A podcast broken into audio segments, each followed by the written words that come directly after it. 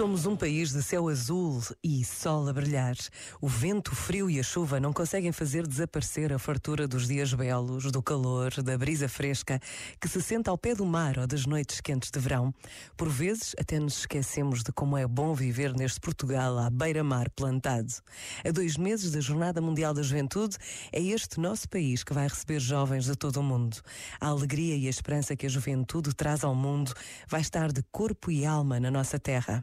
E basta a pausa de um minuto para perceber a alegria e a esperança que vamos partilhar de todos para todos.